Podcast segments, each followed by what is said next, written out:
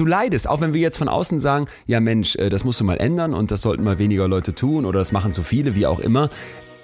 Bist du am Ende im Zweifel Opfer, weil du auch so auf dich guckst? Bei deiner Geburt äh, vielleicht direkt danach eine Triggerwarnung. Achtung, jetzt kommt das wahre Leben.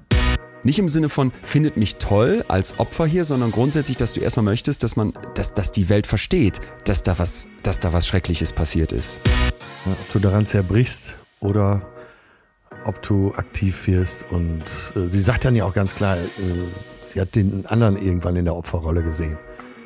Und das gibt ihr ja sofort wieder das, ich habe das heute schon zu oft gesagt, ich weiß, aber ich sage es jetzt ein letztes Mal, das gibt dir das äh, dann wieder den Hebel in die Hand, da, äh, das Boot, dein eigenes Boot zu steuern. Betreutes Fühlen. Der Podcast mit Atze Schröder und Leon Windscheid.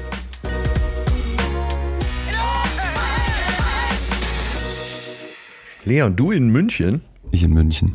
Nahezu freiwillig. Nahezu.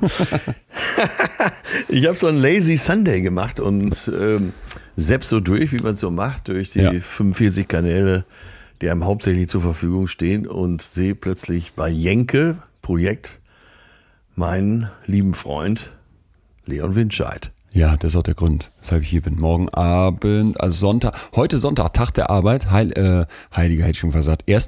1. Mai, nicht heilig, aber eben eigentlich wichtig. Da auf, warum gibt es eigentlich den 1. Mai?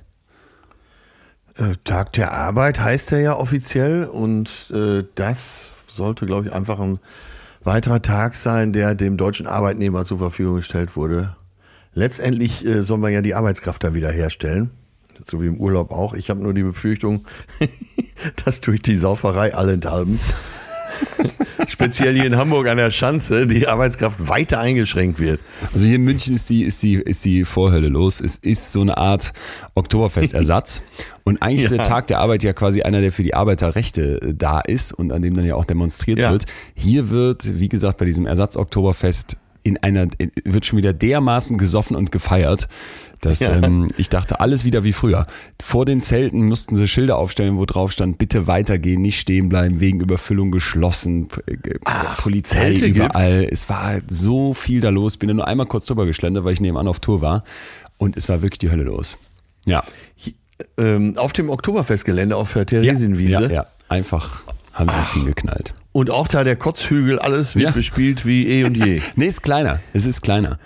Es ist kleiner und ich weiß nicht genau, ob es irgendeine Ausrede dafür gibt, aber es heißt, glaube ich, Frühjahrsfest oder Frühlingsvolksfest. Und ich war jetzt in Nürnberg, in Stuttgart, in München in den letzten drei, vier Tagen und es gab es hier überall. In jeder Stadt und ich glaube nicht, dass die immer irgendeine, wobei wahrscheinlich haben sie immer dieselbe Ausrede. Irgendwie müssen die Geister des Winters vertrieben werden. Dazu besäuft man sich natürlich traditionell auch noch 2022. Und jetzt bin ich zurück hier nach München gekommen, obwohl ich eigentlich mit der Tour hier im Süden durch bin, weil eben morgen dieses Pro7-Experiment mit Jenke ist. Und das fand ich deswegen grundsätzlich erstmal eine gute Sache. Ich habe es noch gar nicht ganz gesehen. Ich habe ja immer nur die Szenen ja. gesehen, wo ich äh, daran beteiligt war. Du warst gut. Äh, weil die sich äh, für, für das Thema Depression beziehungsweise psychische, ähm, ja, ja. den psychischen Zustand von Deutschland ähm, einsetzen und da Licht drauf bringen. Und ich bin mal sehr gespannt, wie das morgen Abend wird. Da ist dann noch so eine Live-Talkshow im Anschluss. Bin ein bisschen hibbelig, aber ähm, ja, werde dann, werd dann mein Bestes geben. Ich muss zugeben, es macht einen sehr seriösen Charakter. Also nirgends ein Henning Baum als Pontius Pilatus.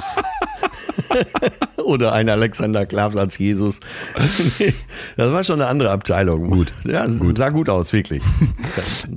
Ja, und ich bin heute mal wieder hier mit, mit ganz, ganz vielen Fragen an dich. Am Ende, darf ich schon mal vorweg sagen, gab es eine Hörerzuschrift, die mich total gefreut hat, weil es eine Korrektur zur letzten Folge bedarf. Und da wurde ja. ich eben per Nachricht darauf hingewiesen oder zumindest eine Ergänzung. Und das hat mich sehr, sehr, sehr gefreut. Aber das zum Schluss. Ich dachte sowieso, Atze, ja. wenn ich vielleicht grundsätzlich mal hinter das Outro immer noch mal so ein kleines PS dranhängen. 20, 30 Sekündchen einfach nur, was uns noch aufgefallen ist oder was noch so kam. Sehr das würde ich heute gerne mal eben mit diesem Punkt machen, weil mich das total freut, dass hier Leute eben nicht einfach nur zuhören, was auch absolut genehm ist, sondern da auch immer kritisch auf das gucken, was erzählt wird.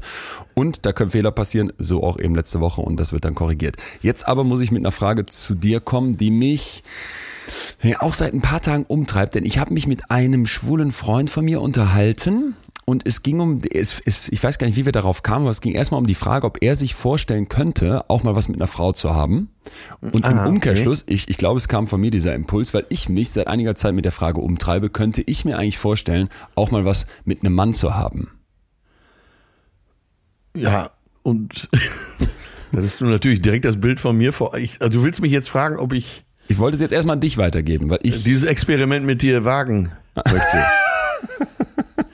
Nein, nein, nein, nein, nein, nein, nein. Einfach, einfach erstmal. Ach so, okay. Erstmal du. Also könntest du dir das grundsätzlich vorstellen. Ähm, grundsätzlich könnte ich mir das vorstellen, äh, weil an Platz 1 steht die, die Leidenschaft Ja. und Hauptsache es ist leidenschaftlich. Und dann, äh, sag ich mal, wirklich aus dem tiefsten Innern heraus, wäre es mir egal, Mann, Frau, divers. Kam es jetzt schon mal Äh, vor? Nee, kam noch nicht vor. So. Fühle mich sehr stark zu Frauen hingezogen. Äh, mit den haarigen Biestern, sprich Männern. Nee, das war, nee, das habe hab ich nie so gefühlt. Aber ich hätte, wenn die, und die Frage zielt ja, glaube ich, darauf ab. Ähm, ich könnte mir, wenn ich dann Gefühle für jemanden hätte, mir das äh, durchaus vorstellen, ja. Ja, okay. Aber du hast Und es jetzt du? in all deinen Jahren noch nie, es ist noch nie dazu gekommen und du sagst, es ist eher andersrum, du fühlst dich eigentlich total zu Frauen hinge, hingezogen. Im Nebensatz fallen schon die haarigen Biester. Ja, weil ich, ich, ich habe da nämlich genau den ähnlichen Eindruck, dass ich so dachte, boah, das ist mir eigentlich unvorstellbar. Oder du sagst jetzt, du könntest dir theoretisch vorstellen, aber passiert ist es noch nie und ich weiß jetzt nicht genau, ob du da ganz ehrlich bist, wenn du jetzt auch mal nicht jetzt, dass du uns jetzt hier anlügst oder sowas, sondern dass du vielleicht für dich nochmal ehrlich fragen müsstest, könnte ich mir das wirklich vorstellen? Oder sagt man das jetzt so, dass man sich das theoretisch vorstellen kann, aber in der Praxis dann? Also ich, ich bin ja oft in solchen Situationen, weil, wie du weißt, wir relativ viele schwule Freunde haben und oft in schwulen Gesellschaften unterwegs sind.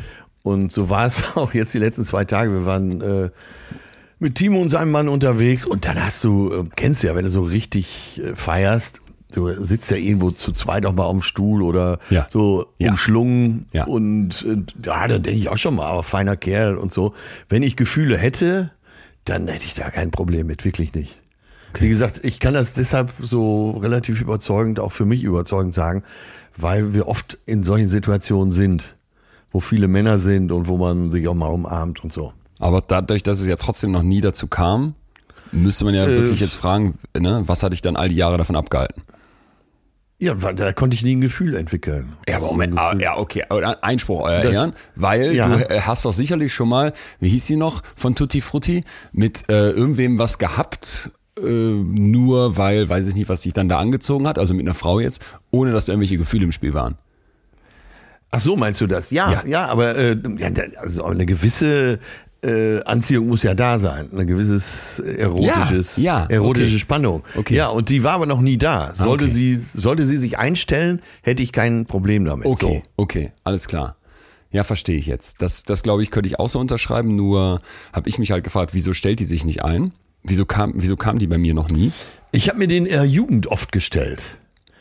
Und ich weiß gar nicht mehr, welches Magazin es war. Da ging es äh, drum, wie erkennt man für sich selber schwul sein, Ah, ja. äh, wie erkennt man eben welche Veranlagung und so. Ich habe den Artikel zwei Jahre lang nicht gelesen, weil ich Angst davor hatte. Ach, Ja. Und da muss ich so um die 15, 16 gewesen sein. Und ich habe die Illustrierte immer wieder nach unten gelegt. Und irgendwann habe ich es mir dann durchgelesen, als ich äh, so spürte, ich habe genug Mut dafür. Ähm, ja, fand ich damals schon wirklich die prägende Frage. Prägend natürlich, passt natürlich jetzt besonders gut. Aber woran erkenne ich das überhaupt? Und als Jugendlicher hast du ja auch erstmal eine Orientierungslosigkeit. Ne? Und äh, hast du als Jugendlicher nie die, den Gedanken gehabt, vielleicht bin ich ja auch schwul? doch, doch. Doch. Ja. Ja, vor allem, weil ich es lange, lange, lange, lange Jahre mit, mit Mädels überhaupt nicht hinbekommen habe. Ja. Ja. Und die, also ich würde jetzt von mir sehr sicher sagen, ich bin nicht schwul und glaube ja trotzdem aber, dass das auch immer ein, ein Stück weit ein Kontinuum ausmacht. Wie weit du jetzt vielleicht sagen würdest, ich könnte mir aber vorstellen, was mit dem Mann zu haben oder auch eben nicht. Und ich- jetzt, worauf ich eigentlich hinaus wollte bei dem Gespräch mit meinem, mit meinem Kumpel dann war, dass ich irgendwann so dachte, ey, wie viel wird mir auch einfach beigebracht worden sein, dass das in meinem, in meinem Kopf gar nicht so auftaucht oder dass wenn es irgendwie auftaucht, irgendwie was, was, ja, was heißt rebelliert, aber dass dann irgendwas gibt, wo so, wo, wo so in deinem Gehirn gesagt wird, nee, nee, wie du gerade beschrieben hast, mit der Illustrierten, das will ich nicht, da hätte ich Angst Ja, vor, das ja, traue ich mich ja. nicht, das wäre irgendwie total schwul. Und das, das fand ich halt eben so den krassen Aspekt, dass ich immer wieder so auf Partys auch sehe, wie zwei, zwei Frauen haben was miteinander, alle findet okay und dann letztens knutscht ein Bekannter von mir mit einem, mit einem, mit einem Typen rum und beide sind nicht schwul, weiß ich ganz sicher. Und alle fanden es, oder viele fanden es irritierend, zum Glück natürlich nicht alle. Aber ich habe gedacht, ey, das ist, das ist eigentlich krass, wie heftig man sich das einreden lassen kann, wie man jeweils ist, wie es so zu sein hat und wie, wie absurd das eigentlich ist, dass in so einer Fantasie von einem selber dann vielleicht so Homosexualität jetzt in meinem Fall keine wirkliche Rolle spielt. Ja. Und dass es ja eigentlich dumm und traurig ist. Ja, ja, ja. Genau aus dem Grunde finde ich es eben auch so schön, wenn man mit äh, Leuten unterwegs ist, die so ganz divers sexuell orientiert sind. Äh, ich finde es als große Bereicherung. Wo du jetzt auch vom Knutschen gesprochen hast, ich habe doch tatsächlich vor zwei Jahren, da gibt es sogar noch Bilder von, mit Elton vor laufender Kamera geknutscht. Aber, aber so richtig. Wie viel Anziehung war im Spiel? Äh, wenig, Ja. aber äh, es war der Überschwang des Gewinns dieser Quizshow, glaube ich. aber ich weiß, dass es richtig zur Sache ging. Schön. Und ich habe aber, äh, ich habe das Gefühl vergessen. Das ist zwei Jahre her. Habe letztens das Foto noch in der Hand gehabt, weil ich überlegt habe, das mit ins Buch zu packen. Und dann habe ich gedacht, nee, das ist ja dann auch wieder so eine Effekthascherei. Äh, ja, das kennst du da sicher auch, ne? so im Überschwang auf Partys, bester Kumpel und so, dass man da plötzlich so zack sich mal ein Küsschen gibt. Ja, aber äh, Zungenkuss glaube ich noch nicht. Nee, nee, äh, mit Töne habe ich es auch mal gemacht. Da ging es aber, glaube ich, nur darum, seine Frau zu schocken. äh, mich, mich hat es jedenfalls schockiert. Mich hat es schockiert in der Eigenbetrachtung, weil ich dachte, ja, ja. äh, insbesondere für mich so diese Frage so selbstverständlich war, ah ja, äh, da frage ich doch mal meinen, meinen schwulen Freund, ob der sich nicht auch vorstellen könnte, was mit Frauen zu haben. Wie, wieso eigentlich nicht? Weiß der denn nicht, was, was ihm da alles entgeht? Und wäre doch total cool, wenn er noch eine, wenn er noch eine zweite Flanke aufmacht nach dem Motto. Ja, Und dann fiel ja. mir auf, Moment mal, du Trottel, hast du dich das mal selber gefragt? Und wieso gibt's das bei dir eigentlich nicht? Und was Aber verpasst schöner du vielleicht Gedanke. alles? Ist es doch viel geiler, wenn du theoretisch sagst, ist mir egal mit wem und gerade wie du, wie du beschrieben hast, Hauptsache Leidenschaft und Hauptsache Spaß. Nicht, dass man sich das jetzt künstlich einredet. Ich fand nur spannend, sich mal zu fragen, Ja, ja, wie genau, künstlich ja. wurde mir das wahrscheinlich ausgeredet? Ja, ja, ich finde die, die Frage total spannend. Vielleicht können wir das nochmal aufmachen hier. Müssen wir. Müssen wir. Ja, Dann, die äh, darf die ich noch- Orientierung eben. Ne? Darf ich noch eine ist sie gegeben? Ist sie äh, sozial? Ja, Ähm, welche Männer, welche Promi-Männer findest du richtig schön? äh, Riccardo Simonetti finde ich schön. Tom Ford. Äh, dich natürlich, ist ja klar. Ja. Also, was gibt's denn noch so an Sängern? Ähm, ach, hier, ganz junger äh, Sänger, äh, auch aus Hamburg. Komme ich jetzt nicht drauf. Äh, ja, da gibt's schon einige. Also Ja? das kann ich, das kann ich gut. Ich, wie gesagt, ich bin ja im Frauenhaushalt groß geworden und da hast du auch mit Schwester oder teilweise mit Mutter so geguckt, ach guck mal, der sieht doch schön aus. Und äh, wenn die dann so am Schwärmen waren, meine drei Frauen da zu Hause und ich mittendrin, äh, das kann ich auch wirklich gut. Das, ich sag sogar manchmal zu meiner Freundin, guck mal da, oh, der sieht aber echt gut aus. Ne? Ja. Hammer. Ja. Ja, ähm, aber ich, hoffentlich bist du mit diesen drei genannten zufrieden. Äh, den einen konntest du ja, glaube ich, nicht benennen, die anderen äh, fein. Ich habe ich hab dann natürlich gegoogelt, schönste Männer der Welt. Und wo sollte man das anders nachgucken als bei der InStyle? Die haben dann, und das ist nicht einfach so, sondern bezogen auf eine Studie, und da war ich hochinteressiert, wie, wie die InStyle eine Studie berichtet. Äh, ja. Sehr sparsam, sag ich mal. Folgendes gelesen. Gemessen wird Ey, das die denke ich, Sexiness. das denk ich jetzt mittlerweile immer, wenn ich so, äh, Entschuldigung, das muss aber noch dazwischen nehmen. Ähm, das denke ich jetzt immer, wenn solche Zeitschriften dann äh, irgendwas von Studie schreiben, denke ich sofort an dich. Denk, äh, Ja. hoffentlich, hoffentlich liest Leon das hier nicht, dann geht er schon wieder ab. Doch, hier lese ich's, pass auf. Das sind die zehn schönsten Männer der Welt. Und jetzt erklären Sie auch noch vorher, das wird nicht einfach so behauptet, sondern das Ganze ist anhand einer Liste gelaufen, und zwar des äh, Center for Advanced Facial Cosmetics and Plastic Surgery. Und jetzt Ja. erklären die die Methode. Gemessen wird die Sexiness der Männer anhand eines traditionellen griechischen Schönheitsprinzips namens Phi-Ratio. Laut dem Prinzip bestimmt die Symmetrie eines Gesichts, wie attraktiv Menschen dieses empfinden. Je symmetrischer, desto schöner. Dr. Julian de Silva ist der Leiter der englischen Studie und hat mit Hilfe der Tausenden von Jahre alten Schönheitsmythologie ein Computerprogramm zur Messung der Schönheit entwickelt. Für die Auswertung der schönsten Männer weltweit haben die Ärzte die neue Face-Mapping-Technologie genutzt, um die genauen Verhältnisse einzelner Gesichtspartien und so weiter. Äh, ich habe mir dann diesen Dr. da Silva mal angeguckt und die Seite und so weiter. Naja, also ist ja auch egal. Am Ende kommt Folgendes Ja. raus und das fand Ja, ich jetzt ja. interessant. Jamie Foxx auf 10. Ja, oh, oh, I agree. Ja, fand ich, finde ich auch, aber nicht auf 10, hätte ich weiter oben eingestuft. Zayn Ja. Malik, nie gehört. Ich auch nicht. Ach so, das ist der Darsteller Boyband? von, äh, äh, ja, ach so. Ich Steht hier Boyband, weiß ich nicht. Okay, weiter, Vielleicht weiter, auch. weiter. Dann habe ich für dich Ryan Gosling. Finde ich, sieht sehr treu aus, aber so ein bisschen doof. Finde ich auch, ne? Der sieht äh, also sehr sympathisch, sieht sehr sympathisch aus. Aber den hätte man eher so als den Kumpel mitgeschleppt, den man noch irgendwie mal unterbringen muss, ne? Ja.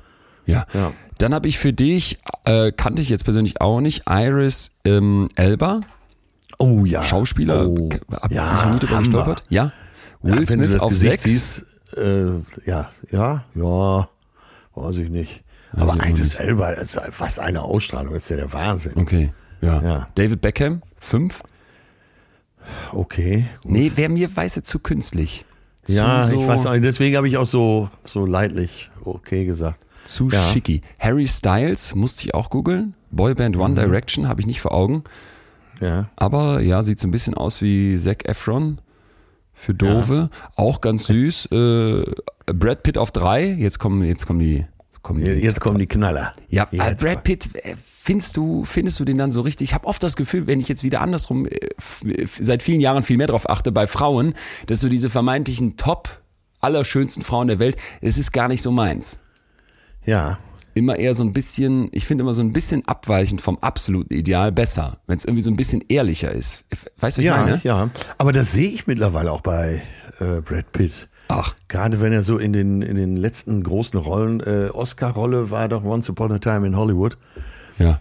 Äh, da hat er schon Kratzer und Narben. Das, äh, das ist schon Gesicht. Wirklich. Okay. Ein Gesicht angesoffen. Ja. Bei der Insta. Sagt man doch, das ist der alter Regiespruch, ne? Kaum haben sie sich ein Gesicht angesoffen, schon können sie den Text nicht mehr behalten. In der Insta grinst du hier ein Brad Pitt an, wie er Werbung für, weiß ich nicht, irgendeine Hautcreme machen könnte. Dann haben wir Bradley Cooper auf Platz zwei. Ja, safe. Ja. safe. Safe. ja. Den habe ich selber hier gerade schon aufgeschrieben, Ah, ja. weil ich Angst hatte, dass er nicht mehr kommt. Okay. Und Platz eins. Du darfst raten. Es ist billig für mich, ist billig. Deswegen glaube ich auch dieser Studie nicht. Irgendwas mit Schröder. George Clooney. Oh ja, Ja, Hammer. der hat dieses, der hat so, der hat die, diese braunen Augen auch für die sowas total Vertrauenswürdiges. Auch was Ja. Treues, gleichzeitig was Markantes, finde ich als Schauspieler auch Hammer, aber wieder so ein bisschen für mich der Brad Pitt-Effekt. Wäre mir, glaube ich, zu sexy. Ach, weiß ich gar nicht. Ja, ich, also bei äh, George Clooney ist es so, so klar, man weiß jetzt auch viel über den, ne? dass er so ein schlauer Mensch ist, so ein engagierter, sozial engagierter, politisch interessierter Mensch. Das spielt alles so mit rein, ne? bei Bradley Cooper wahrscheinlich auch. So. Ja, aber so die ersten drei hätte ich auch gesagt. Okay, Mhm. aber das, was du gerade sagst, hat mich dann auch in dieser, in dieser Überlegung zu meinem Finale gebracht, weil ich dann dachte, das könnte ich überhaupt, überhaupt nicht voneinander trennen. Und beim, beim Bewerten der Ja. Schönheit von Männern Ja, ist ja, es ja, mir genau. noch mal klarer geworden. Ich dachte dann, ich finde Matze Hilscher, Philipp Fleiter und von mir aus noch Günther Jauch deutlich attraktiver, vielleicht als alle zehn aus diesem Ranking gerade, weil ich die so ein bisschen kennengelernt habe oder mal mehr, mal weniger gut Ja, kenne. ja. Und so Ich denke, die finde ich einfach nett. Die strahlen für mich was aus, was, was, ne, so, so sympathisches und, und das macht für 100 mich. Menschen auch total hübsch.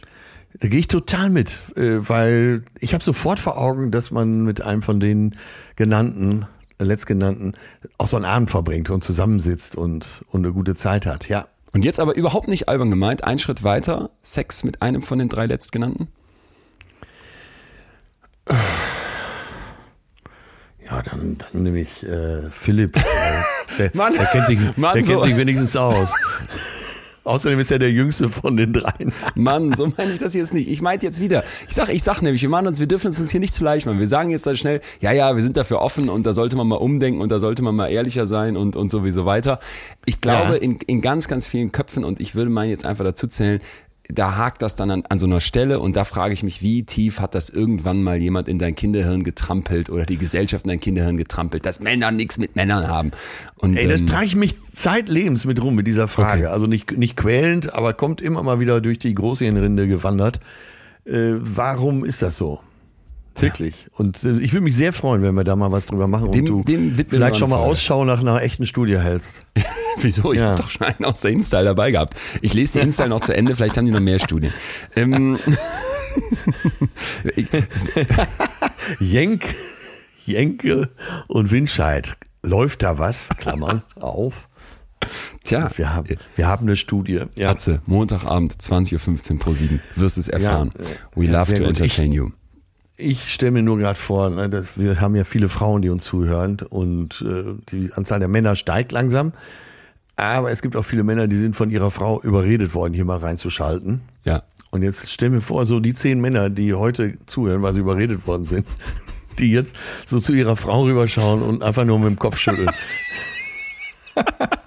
Die wollen wir ja gar nicht haben. Die wollen wir ja gar nicht haben. Wer bis hierhin mit dem Nein, nur mit dem nein, Kopf schüttelt, der kann weiter seine, weiß ich nicht, Fußball- und Grill-Podcasts hören. Ähm, Nein, aber ich, ähm, lass uns den Männern auch Mut machen. Bleib mal dran. Das ist, Ja. äh, Ja. ne? Und, und vielleicht gerade beim heutigen Thema Ja, ähm, genau, würde sich das genau, nochmal ganz besonders genau. lohnen, weil wenn du bereit wärst, Atze, wäre ich auch bereit, um da jetzt reinzurollen. Da haben wir dann echte Studien. Wir haben, ich habe was für dich dabei, da wette ich mit dir, da hast du noch nie von gehört. Das ist nämlich aus einem ganz, aus einem, was heißt ganz neu, es ist aber im Verhältnis, forschungsweise Verhältnis, eine sehr, sehr neue Untersuchung. Und ich habe mir die Mühe gemacht, einfach mal so ganz weit bei Google zu suchen, ob irgendwas, ich finde, was schon mal auf Deutsch dazu berichtet wurde, ob irgendwas dazu mal in den deutschen Medien aufgeploppt ist, nix. Und es geht um TIV.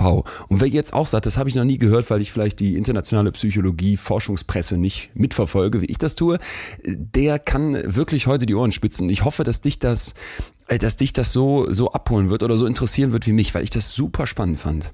Ich bin so geil auf dieses Thema. Geil. Äh, Ich habe auch ein bisschen gegraben. Ich habe auch hinten raus noch ein paar Tipps, wie man aus der Opferrolle rauskommt. Ähm, ja.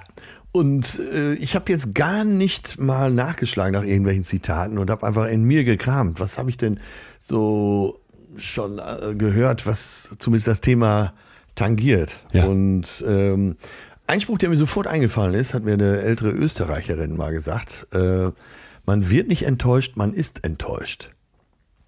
Ja. Und das ist auch so ein Ding, da kann man schön lange drüber nachdenken. Und das ist natürlich auch schon direkt auf den Punkt, ist ja klar, sondern ähm, wenn du enttäuscht wirst, dann hast du einfach äh, mit was anderem gerechnet. Also, ja, man ist enttäuscht. Ja. Ja. Ja. Und damit können wir ja mal da rein starten. Damit starten wir vielleicht mal da rein in dem Gedanken. Und jetzt bitte ich alle, sich das mal ehrlich zu fragen, ob man nicht irgendwie so eine Person kennt, äh, ob näher oder weiter entfernt, die so, die so immer das Gefühl vermittelt, ja, alle, mir passiert alles Schlechte. Und die so sehr so selbstabsorbierend ist, die so sehr auf, aufs eigene Selbst fokussiert ist, aber in so einem unglaublich unglaublich negativen, auf, in so, auf so eine unglaublich negative Weise. Also die ganze Welt da draußen ist nur schlecht zu mir, die will mir Böses, Ja, die machen ja. mich alle fertig.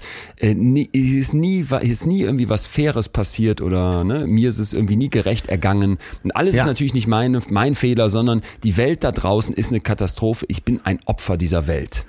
Genau. Es hat auch immer was mit Hilflosigkeit zu tun und auch immer mit Schuld. Ja. Und die Ja. Leute, die jetzt vielleicht sagen, so jemanden kenne ich, vielleicht sind ja auch welche dabei, die sagen, obwohl wir es jetzt so kritisch dargestellt haben, da finde ich mich vielleicht sogar ein Stückchen drin wieder. Ja. Die können vielleicht gar nichts dafür. Und da brauchen wir dann gleich dieses TIV für, die internationale Studie aus, aus Israel, die da eben was unglaublich Schönes aufzeigt. Ich muss äh, sagen, dass ich über einen Punkt in dieses Thema reingekommen bin, der mich seitdem sehr umtreibt. Ich weiß gerade die Stadt nicht mehr, aber es kommen nach der Show, wo dann am Büchertisch, wo ich die, wo ich in meine Bücher immer einen kleinen Gruß für die Leute schreibe, wenn sie möchten, eine, eine wirklich lange Schlange war, wo man echt locker eine halbe Stunde ansteht. Und dann drängelten sich zwei junge Damen vor, kamen ganz zu mir nach vorne, so an die Seite, sagten, sie hätten gar kein Buch, sie müssten mir nur was rückmelden. Und dann fragte Ja. ich, aha, was denn? Und ähm, dann sagte die eine, ja, das, was du über Ernährung gesagt hast, das wollten wir dir mal rückmelden. Das hat uns total getriggert. Wir haben nämlich eine Essstörung und du als Psychologe müsstest da sensibler sein. Und da fiel mir so die Kinder darunter und ich sag, Ja. äh, weil ich gar nicht, wirklich nicht mal im Ansatz wusste, was sie meinen könnten, denn ich erzähle was über Ernährung, zum Beispiel auch darüber, dass heute mehr Menschen an den Folgen von Überernährung sterben als an Mangelernährung. Und Ja. dann zeige ich dieses kleine Video von dir, was du bei Insta hattest mit dem McDonalds-Stuhl, wo die Leute oben den Burger reinfressen und unten mit Pedalen wieder raustreten. Und das zeige ich alles schon auf eine zynische Weise und auch auf eine kritische Weise. Aber ich nehme mich dabei selber auf die Schippe und sage hier meine Speckröllchen und so weiter. So, und da kann ich mir dann schon vorstellen, dass wenn man jetzt mit dem Körper ein Thema hat, dass man sagt, oh, ähm, da stolper ich ein Stück weit drüber. Aber dann habe ich gefragt, ja, wa- was hat euch denn da getriggert oder welche Szene meint ihr denn? Ja. Ähm, ja, wissen wir auch nicht. Und dann sind die weggegangen, also nahezu direkt. Und dann habe ich gedacht, das ist für mich ein, ein sehr, sehr kritischer Moment, weil die dann im Prinzip sich eine Triggerwarnung gewünscht hatten. Das haben sie noch, meine ich, dazu gesagt. Und bei Triggerwarnungen für mich so diese, diese Idee, die ich heute an ganz, ganz vielen Stellen sehe, nämlich ich bin Opfer von oder der oder die ist aus meiner Sicht, das ist ja noch viel krasser, ein Opfer von und deswegen müssen wir den ganz, ganz anders und ganz, ganz vorsichtig behandeln. Etwas ist, was wirklich eine Gefahr birgt. Total, total. Weil äh, so eine Opferrolle anzunehmen, heißt ja auch immer, äh, eine Ohnmacht darzustellen. Ne? Also Ja. wenn ich nur Opfer bin, dann habe ich keine Macht darüber, was mir passiert. Ja. Und darum wird es ja heute äh, sehr, sehr massiv gehen. Ne? Ja. Wann habe ich das Heft des Handelns wieder in der Hand? Äh, wie komme ich aus der Opferrolle raus? Wie kriege ich die Macht über mein Leben wieder? Ja. Ja, und ich werde dir gleich mal auch wieder mit Studien eben was zu den Triggerwarnungen sagen, wo man vielleicht dann checkt, aha, wird jetzt überall gemacht und alle, die das machen, kommen sich so total aware vor und es ist super gut, das zu machen. Und wenn du es nicht machst, ey, dann ist echt ein Grund, sich bei dir nach der Show zu beschweren, weil du kannst nicht einfach so über Ernährung reden, ohne dass du davon ausgehen musst, dass das hier irgendwen triggert. Da habe ich wirklich gleich was, wo ich hoffe, dass das einfach mal die Augen öffnet. Wir haben da schon mal drüber gesprochen, aber ich habe mir nochmal ein Update besorgt und das ist mir eben ein ganz, ganz wichtiger Punkt. Aber erstmal vielleicht dieses Wort Opferkultur. Da habe ich einen Artikel bei Zeit Online gelesen von Anselm Neft, der hatte die Ja. Überschrift Das große Mimimi. Und hat er geschrieben, immer mehr Menschen sehen sich selbst als Opfer oder identifizieren sich mit welchen. Männer begreifen sich als Opfer von Antisexismus, Ostdeutsche als Leidtragende der Wiedervereinigung. Der Vorsitzende einer Partei betrachtet das gesamte Land als Opfer seiner Vergangenheit und sagt dann weiter, dass diese aggressive Hypersensibilität, die das gegenwärtige gesellschaftliche Klima mitbestimmt, vor Ja. allem unter der postmodernen Linken gediehen ist, aber, und jetzt kommt's, dass es natürlich auch von rechts geht oder von auch konservativen Kräften, ne, die dann plötzlich sagen, obwohl ich eigentlich, obwohl ich eigentlich das, das der Fehler bin, erkläre ich jetzt den anderen, dass sie mir diese Schuldgefühle machen und mache die dann dafür verantwortlich. Ne? Also der menschengemachte Klimawandel ist eine Erfindung von einer verschworenen Lobby. Bedürftige Menschen, sagen, das sind ne? irgendwelche widerwärtigen Schmarotzer. Äh, Menschen, die zur Moral ermahnen, das sind elitäre Gutmenschen. Ne? Leute, die sich irgendwie für, ja, kannst du dir jetzt zig Sachen einsetzen, für Frauenrechte einsetzen, das sind irgendwelche äh, p- peinlichen Feministen oder sowas. Und das, das habe ich gedacht, dieses sich zum Opfer machen, ist, ist wirklich ein Thema in unserer Gesellschaft mittlerweile. Ja, total. Vor allen Dingen, wenn du es so daher sagst, dann kann man ja schon erahnen, dass es ja auch immer darum geht, für irgendwas einfach eine Erklärung zu haben und eine einfache Erklärung. Ähm, weil wenn die anderen was mit mir machen, dann bin ich ja schon mal von der Schuld befreit. Dann äh, sind es halt die Umstände, die mir hier angetan werden. Und du siehst ja, dass es eben auch einen großen Teil der Gesellschaft geht, gibt, der äh, vielleicht erst gegen die Flüchtlingszuwanderung äh, ist, dann eben jetzt gegen die, äh, die Impfdiktatur. Ja. Ja. Und das ist ja immer so eine ganz besondere. Ja, selbst ein, ein Bernd Höcke äh, ist sich ja nicht zu blöd, sich als Opfer darzustellen. Das ist ja der Wahnsinn. Und schon hast du eine Erklärung und schon bist du auf der guten Seite. Genau, Ja, Dann genau. sind die anderen die Bösen. Genau, das finde ich halt so einen ganz, ganz wichtigen Punkt. In dem Moment, wo ich Opfer von irgendwas bin, ist der Rest böse. Und ich glaube, dass der Mensch natürlich, äh, haben wir an allen, an all diesen klassischen Disney-Filmen, in so Western, es ist immer ganz einfach. Schwarz-Weiß, Ja, ja, hier ja, die Guten, genau, da die genau. Bösen. Und man will natürlich zu den Guten gehören. Und indem du das Opfer bist, bist du auf der guten Seite. Ja.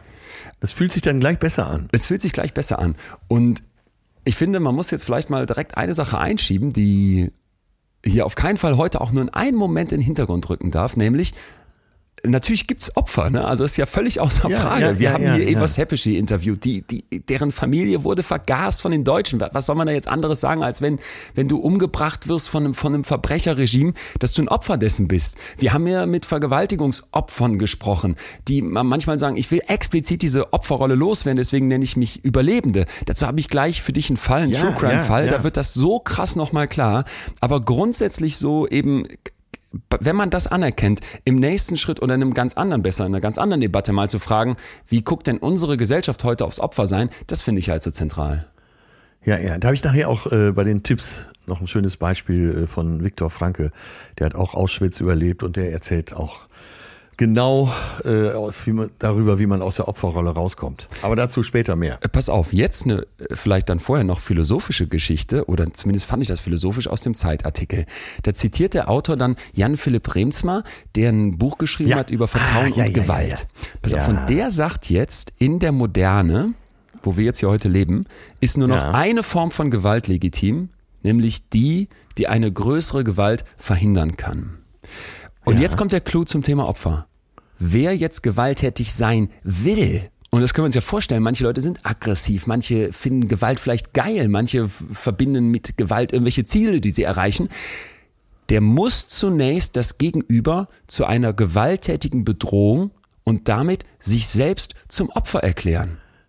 Und dann hast du die Legitimation Dann, zurückzuschlagen. dann hast du die Legitimation. Augen, Ja. Denk an unseren George W., wer da steht und von seinem Geheimdienst Ja, ja. präsentiert erklärt, die haben da Massenvernichtungswaffen. Wir sind deren Opfer. Die müssen wir finden, bevor die uns hier fertig machen. ja, oder Putin, der sagt, wir müssen die Ukraine Stimmt. befreien Stimmt. von den Nazis. Stimmt. Ja, Stimmt. ja. Und, und jetzt legt er noch eine Schippe drauf für dieser Autor und sagt, je gewaltloser eine Gesellschaft, desto stärker wirken Traumata. Und das fand ich psychologisch interessant, weil du erinnerst dich vielleicht, dass wir hier schon mal über das Thema Stressimpfung gesprochen hatten. Und das höre ich tatsächlich Ja, ja. immer mal wieder so als Gedanke aus der Forschung, dass man sagt, du musst auch irgendwie dir, dir eine, eine Hornhaut unter die Füße laufen. Es muss auch mal Krisen geben, mit denen du irgendwie, die du irgendwie handeln musst. Und dann meine ich jetzt nicht, ah, äh, ich, bra ich brauche jetzt mal Gewalterfahrung als Kind, damit ich irgendwie gestärkt bin fürs Leben oder ich muss jetzt mal in einem Bürgerkriegsland aufgewachsen sein. Aber wenn du Krisen meisterst, von klein bis groß, wenn du mit Schwierigkeiten umgehst, dann bist du abgehärtet ein Stück weit. Ja, dann äh, entsteht das- Resilienz mit höherer Wahrscheinlichkeit und das macht ja total Sinn. Ja, das nennt sich ja einfach auch Leben. ne? Wir müssen das ja gar nicht so dramatisieren. Das, Ja. das ist Leben, das passiert hier. Ne? Ja. Und äh, Schmerz ist unvermeidlich, Leiden ist freiwillig. Es kommt immer darauf an, wie du darauf reagierst. Remsmar, der Autor, den du eben genannt hast, äh, ist ja selber Entführungsopfer gewesen. Ist Und das der? irgend- Wusste ich nicht. Ja, ja, ja, der ist das. Und ähm, ja, der hat gesagt, ich lass das nicht, äh, lass das nicht mein Leben bestimmen. Der hat sein Schicksal wieder selbst in die Hand genommen und ist aus der Opferrolle raus. Fast das beste Beispiel. Ey, das ist doch der totale Hammer, ne? Ja, ein ruhiges Meer macht keinen guten Seemann. Tja. Bäm. Ja, nee, nee, nee. Äh, Zitatze hat hier schon mit beiden Punkten für mich direkt, direkt einen, direkt einen Home Run, weil äh, sehe ich genauso. Beziehungsweise frage ich mich, mit wie viel Belastung kommen heute Leute klar. Ne?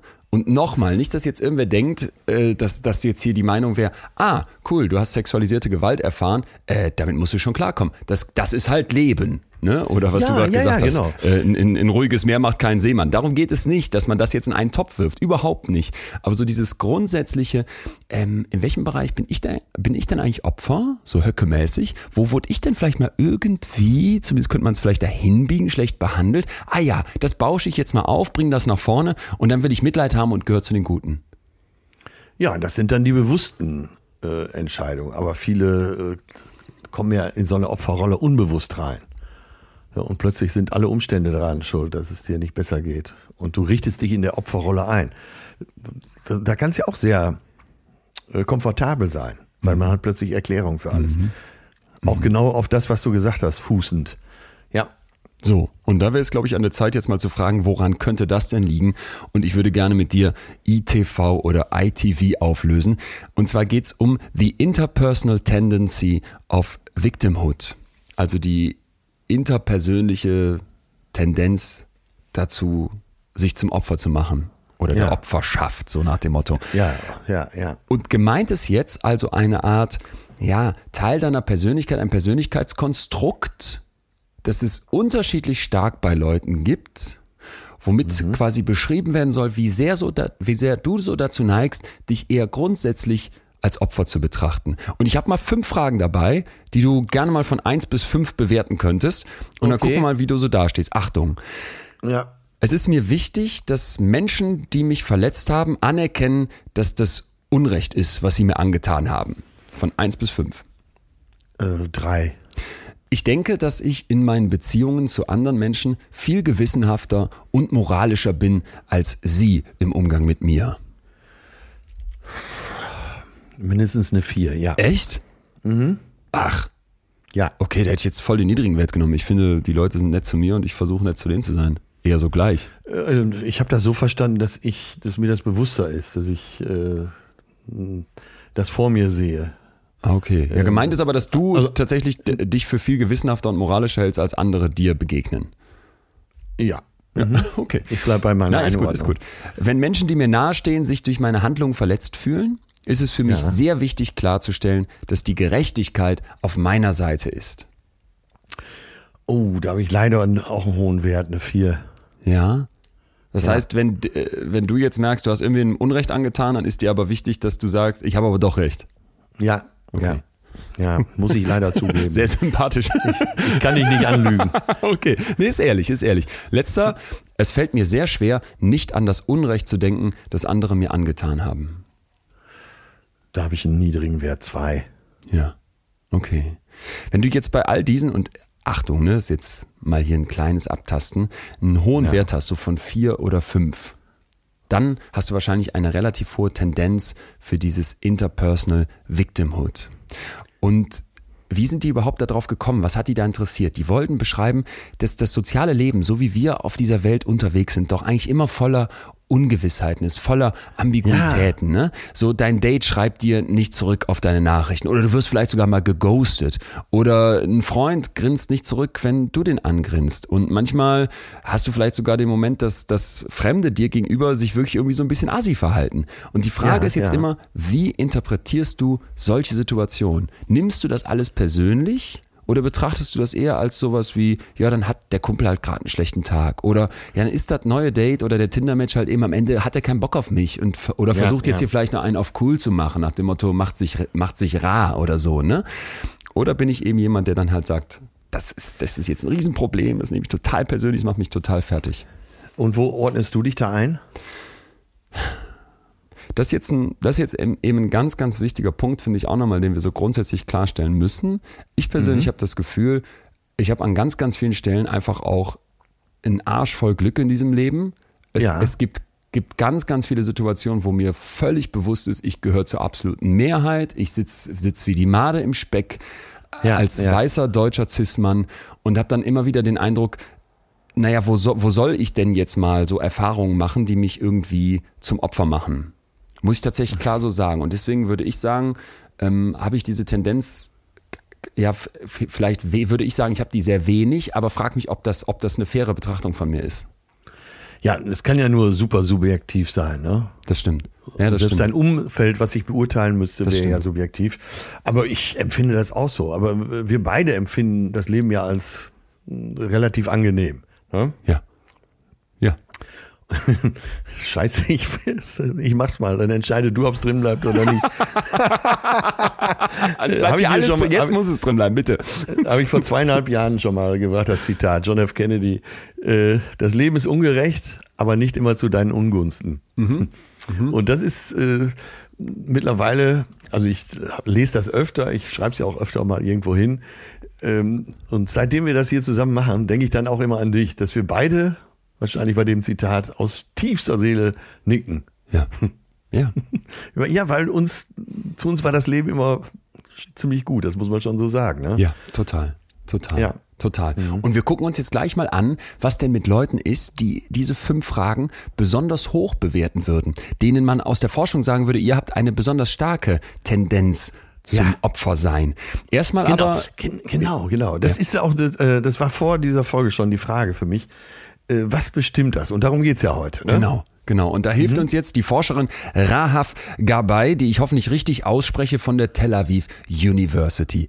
Wenn ich das, weil eben wenig über die zu lesen ist, äh, richtig gesehen habe, ist das eine Doktorandin, die mit ihren Kolleginnen und Kollegen zusammen diese Idee von der Interpersonal Tendency of Victimhood etabliert hat und sagt, wir definieren das als das anhaltende Gefühl, dass man selbst ein Opfer ist und dass dieses anhaltende Gefühl auch generalisiert wird über viele verschiedene Beziehungen. Ja, und deswegen wird dieses Gefühl, dieser Eindruck der des, des, des sich zum Opfers machen, ein zentraler Part der eigenen Identität.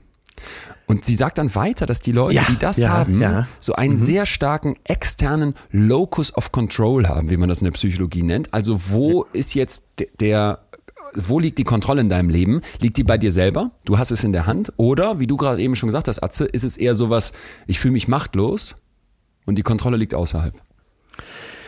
Ja, wir, und wir haben doch schon des Öfteren hier gemutmaßt, Achtung, keine Studie, sondern einfach nur so unsere Beobachtung, dass äh, erfolgreiche Menschen oft eine andere Kommunikation haben als erfolglose Menschen. Ja. Und ähm, jetzt, wenn du das so sagst, dass es eben dann äh, so nach und nach auch Teil der Persönlichkeit wird, da kann man sich vorstellen, wie jemand, der das schon verinnerlicht hat, es viel schwerer hat im Leben. Wenn er sich immer als Opfer sieht, wenn er äh, immer denkt, äh, andere bestimmen über mich, ich habe mein Leben nicht selbst in der Hand. Oh ja, oh ja. Ne? Ja. Und äh, das merkst du ja, wenn du mit Unternehmern sprichst, die erfolgreich sind, die, äh, die geben auch ihre oder geben ihre Fehler vielleicht viel leichter sogar zu und sagen, da und da, da habe ich so eine, eine schlechte Entscheidung getroffen, das passiert mir nicht nochmal. Andere sagen, ich hatte so viel Pech im Leben, es konnte gar nicht anders kommen. Ja, ja. Ja. Und, und äh, Gold der Punkt gerade, weil der uns, wenn wir einmal um die Ecke denken, zu einer ganz wichtigen, zum ganz wichtigen Zwischenfazit vielleicht bringt. Wenn du das hast, wenn du so einen hohen ITV-Wert hast, Ja. dann ist das ja nicht geil. Ne? Nee, du leidest sagst du ja ja nicht, ach super, ich habe mich jetzt Ja, hier zum ja, Opfer gemacht und das ist total geil. Äh, du wenn- leidest ja. Du leidest, auch wenn wir jetzt von außen sagen, ja Mensch, äh, das musst du mal ändern und das sollten mal weniger Leute tun oder das machen zu viele, wie auch immer. Äh, Bist du am Ende im Zweifel Opfer, weil du auch so auf dich guckst? ja, ja, ja, ja. Ne? Und vielleicht mal ganz konkret. Mit Sicherheit, mit Sicherheit bedingt das eine das andere. Ich höre jetzt aber schon die ersten wieder aufschreien, ja, ihr habt gut reden. Ja, wir haben gut reden. Aber es geht ja auch darum, hier Lösungen zu erarbeiten. Und äh, wenn du vielleicht noch nicht zu, der, zu denen gehörst, die sagen, ach, das Leben ist so geil, passieren immer, passieren immer so gute Dinge und wenn es Schlechtes passiert, habe ich auch Spaß daran, weil da habe ich wieder eine Aufgabe. Ähm, ja, darum geht's heute, dass man mal guckt, wo gehöre ich hin, wo stehe ich vielleicht gerade, äh, analysiere ich mich selber oder brauche ich Hilfe und kann ich daran arbeiten. Darum geht's heute. Ne? Ja, und vor allem geht es auch nicht immer um die ganz krassen Fälle, Genau. ne, wo jetzt man, wir hatten ja eben schon gesagt, was, was würde man jetzt einer Eva Seppischi sagen, die sagt, ja, ich, ich bin Opfer vom Nationalsozialismus mit, einer, mit einem großen Teil meiner Familie, der umgebracht wurde. Willst du dann sagen, äh, ne, wie gerade beschrieben, stell dich nicht so an und äh, erfolgreiche Unternehmer sehen sich aber anders? Darum Ja. geht es nicht. Darum Aber was macht. Eva, und äh, darauf komme ich nachher noch zu sprechen, was sagt Eva äh, zu unser aller Erstaunen? Ich kann nicht hassen. So, und äh, da ist ja schon so ein Schlüssel.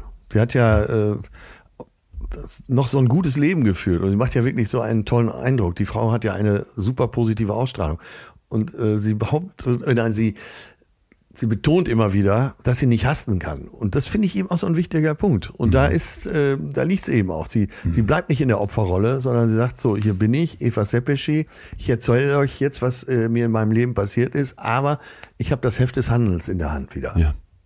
Ja. Ja, ja, und, und, und du hast vollkommen recht. Ich glaube auch, ich muss relativieren, was ich kurz davor eigentlich sagen wollte. Eigentlich stimmt's. Wir müssen auch solche extremen Bereiche genauso dann betrachten, weil es da klar wird, worum es gehen kann. Ich finde nur, man muss eben immer höllisch aufpassen, bevor daraus eine Anspruchshaltung wird. Denn du hast vielleicht schon mal gehört vom posttraumatischen Wachstum. Post-Traumatic Growth, wer sich damit weiter auseinandersetzen möchte. Und es kreucht und fleucht immer mal wieder so als Idee durch die Forschung, dass Leute eben ein Trauma erleben und danach daran wachsen. So nach dem Motto, ich musste erstmal jetzt richtig vom Schicksal in die Fresse, in die Fresse getreten bekommen und jetzt liege ich ganz am Boden und jetzt wachse ich daran und werde so ein neuer Ja, wen Mensch. hast du nicht schon, wen hast du nicht schon alles interviewt, der in äh, Situationen gekommen ist, wo wir vielleicht sogar auch gesagt hätten, oh Gott. ja, genau. Ja. Ich habe ich hab gleich Mir eine davon wurden die dabei. Beine amputiert. Ja, ja, äh, ja, ja, ja. Ich habe gleich eine davon dabei, der ist, der ist Ah, etwas okay, gut. passiert, das ist so krass, Atze.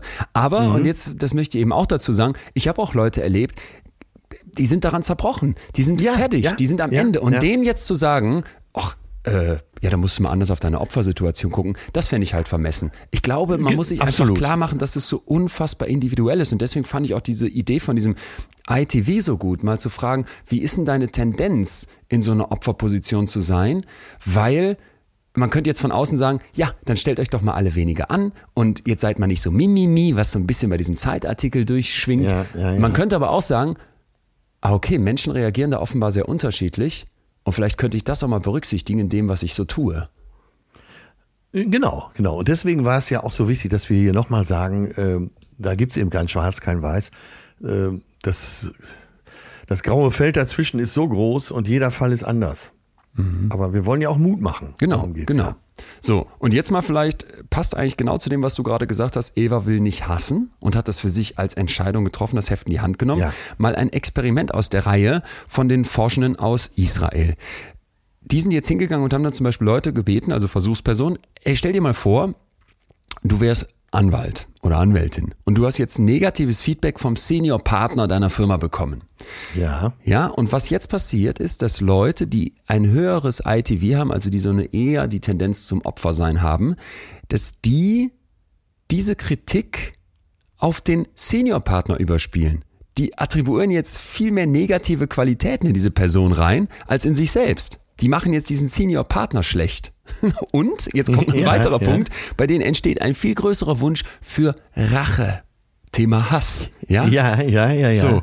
Und äh, das heißt, die Leute, die jetzt einen hohen Wert darin haben, in dieser Tendenz, so sich zum Opfer zu machen, die haben halt eine viel höhere Motivation, sich zu rächen, eine Revanche auszuüben. Und ja.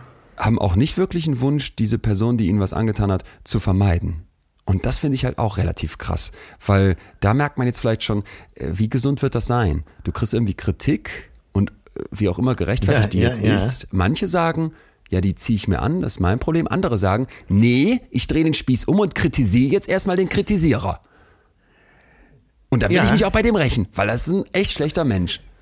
Dann gib du doch mal einen Tipp. Ich habe selten jemanden erlebt wie dich, der so kritikfähig ist. Du, du, bist ja merkt man ja, du bist ja oft richtig dankbar für Kritik. Das äh, habe ich so in der Form noch nicht erlebt. Ähm, was denkst du, was in deiner Persönlichkeit macht das aus, dass du mit Kritik so gut umgehen kannst? Also ich glaube, du machst mich da ähm, besser als ich bin. Ich glaube, das ist auch. Das ist eine, meine Beobachtung. Ja, das ist, ist ja nett, aber ich glaube, es ist auch eine hohe Unsicherheit, die mich umtreibt und dadurch eine Angreifbarkeit, weshalb ich dann denke, wenn mich jemand kritisiert, dann nehme ich mir das zu Herzen, weil ich das dann eben als etwas betrachte, was mich halt total angeht oder was mich total berührt, betrifft. Ich kann dir auch sagen, ich kann jetzt hier mit der Faust auf den Tisch hauen und sagen, diese beiden jungen Frauen da, die da ankommen und eine Triggerwarnung fordern, weil ich über Ernährung rede, das ist ja total lächerlich. So sehe ich das aber vielleicht nur im ersten Moment. Im, im zweiten Punkt kommt dann, und das ist dann vielleicht das, was ich mittlerweile so als etwas kultiviert habe, auch für mich, ja. Ein, ein Verstehen wollen, ein, ein, ja. ein Versuch irgendwie, auch wenn ich das erstmal total anders sehe, ablehne und ich sage jetzt mal so drastisch, dumm finde oder sowas, ja. zu denken, Moment mal, ist das gerechtfertigt? Und wenn ich mich dann an die Gespräche mit Leuten erinnere, die Essstörung haben, wird mir plötzlich klar, oh shit, ähm, ja, da können wirklich bestimmte Ideen oder auch Themen für die total belastend sein oder auch fordernd. Das heißt jetzt nicht, dass ich den beiden jungen Frauen da recht geben würde. Ich habe ja gleich was zu den Triggerwarnungen, wo ich eben sagen würde, ja, mh, hm, ja. Achtung, aber ne, so dieser Perspektivwechsel, dass das etwas ist, was ich versuche dann umzusetzen. Das ist schon einer, das ist schon einer der ganz großen Lösungsansätze, äh, nichts in der Opferrolle zu verharren. Äh, die, die dir vermeintlich was in Anführungsstrichen angetan haben, deren Motivation zu verstehen. Und das machst du ja in dem Moment. Die kritisieren dich, du findest es vielleicht auch gar nicht gerechtfertigt oder zumindest fragwürdig, mhm. aber du versuchst zumindest zu verstehen, warum die das gemacht haben. Mhm. Und damit handelst du ja schon wieder. Ja. Ne, du könntest dich ja auch schmollen äh, in den Backstage zurückziehen und sagen, also so ein Scheiß. In Nürnberg trete ich nie wieder auf. Ja, so das andere Extrem. Und ich finde ich, finde es immer so schön, bei dir zu beobachten, wie du es dann verstehen willst. Und durch das Verstehen hast du schon wieder das Heft des Handels in der Hand. Finde ich, ich gut. Wobei ich jetzt nicht irgendwie sagen wollte, äh, lass doch mal die Perspektive einnehmen von Leuten, die irgendwie vermitteln, dass es cool ist und lustig ist, K.O.-Tropfen zu verabreichen. Weil da erinnere ich mich auch an eine Bundeswehrsoldatin, die ich interviewt habe, die K.O.-Tropfen von einem, von einem ja. Kollegen bei einem Offizierslehrgang bekommen hat, der die dann vergewaltigt hat, der das am Ende zugegeben hat und was das für eine unfassbar grausame Erfahrung war. Ähm, naja. Ja, naja. Ähm, ja, äh, da kommen wir wahrscheinlich aufs Glatteis zur, zur Güte. Äh, da gesagt, der äh, Psychologe, der den, äh, der Therapeut oder wer auch immer, der Gutachter vor Gericht, der den beurteilen musste, musste ja auch eine andere Position einnehmen in der Beurteilung. Stimmt. Stimmt. Ja. Und äh, weiter braucht man da, glaube ich, auch gar nichts zu sagen. Vier ja. Dimensionen gibt es, die jetzt bei den Leuten mit diesem ITV besonders greifen. Also es gibt vier Bereiche, wo die Leute, die halt sich so zum Opfer machen, besonders herausstechen. Und das ist erstens, dass man so konstant die ganze Zeit versucht, Anerkennung für seine Opferrolle zu bekommen. Ja. Und es macht ja erstmal auch Sinn, ne? Also psychologisch macht es total Sinn. Es ist, würde ich sagen, auch ein Stück weit normal und auch gesund, dass wenn du eine traumatische oder schreckliche Erfahrung gemacht hast, dass du danach dafür eine Anerkennung haben willst. Nicht im Sinne von, findet mich toll als Opfer hier, sondern grundsätzlich, dass du erstmal möchtest, dass man, dass, dass die Welt versteht, dass da was, dass da was Schreckliches passiert ist. So. Ja, ne? ja, Aber ja. wenn das jetzt sich so hochschaukelt und vielleicht auch gar nichts Traumatisches passiert ist, sondern wir eher in so einem Bereich uns befinden, wie gerade beim Feedback für die Anwältin, die dann sagt, ja, ja ist aber alles mein Chef schuld, dieses grauenhafte Arsch. Dann, ja. ne, und ich bin jetzt hier die, schon wieder das Opfer in der Firma von all diesen Mansplainern. Dann wäre es halt eben eine Frage, wie ist es denn wirklich aufgestellt? Und jemand, der da halt eben hochrankt, sich die ganze Zeit für dieses Opfersein ja, anerkannt sehen möchte, der hätte halt eben diese Tendenz mehr. Dann gibt es eine, und das fand ich total wichtig, einen moralischen ähm, ja, Elitarismus, wie sagt man das? Du bist, du, du zählst dich selbst zur moralischen Elite. Ja.